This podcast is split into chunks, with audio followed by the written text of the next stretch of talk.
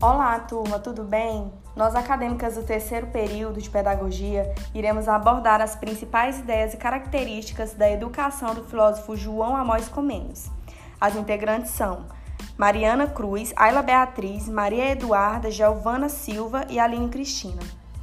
Então, João Amós Comênios, pai da didática moderna, nasceu em 1592 e faleceu em 1670. Criador de diversas obras, destacou-se com a criação da primeira e mais importante obra didática magna de 1632, sendo classificado atualmente como educador moralista.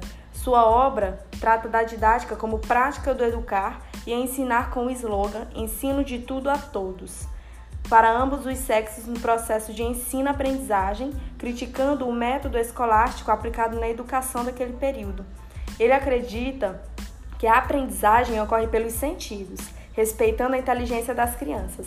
Este método, implementado pela Igreja Católica, relacionava a educação somente à religião. Comênios, apesar de religioso, não negou este pensamento, porém interveio afirmando que na Terra o que forma o homem é a educação logo não ligando o ensino diretamente à religiosidade, mas também à natureza.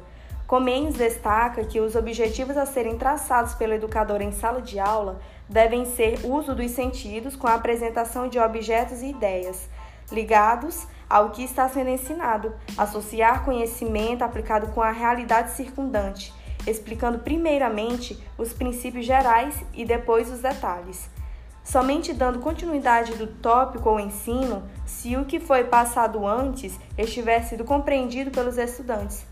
De modo geral, o que instigou o educador a pensar diferente e querer uma mudança sobre a educação foi a imagem passada classificando o ensino como um castigo, com um castigo, o fazendo se questionar sobre por que não aprender brincando de outra forma?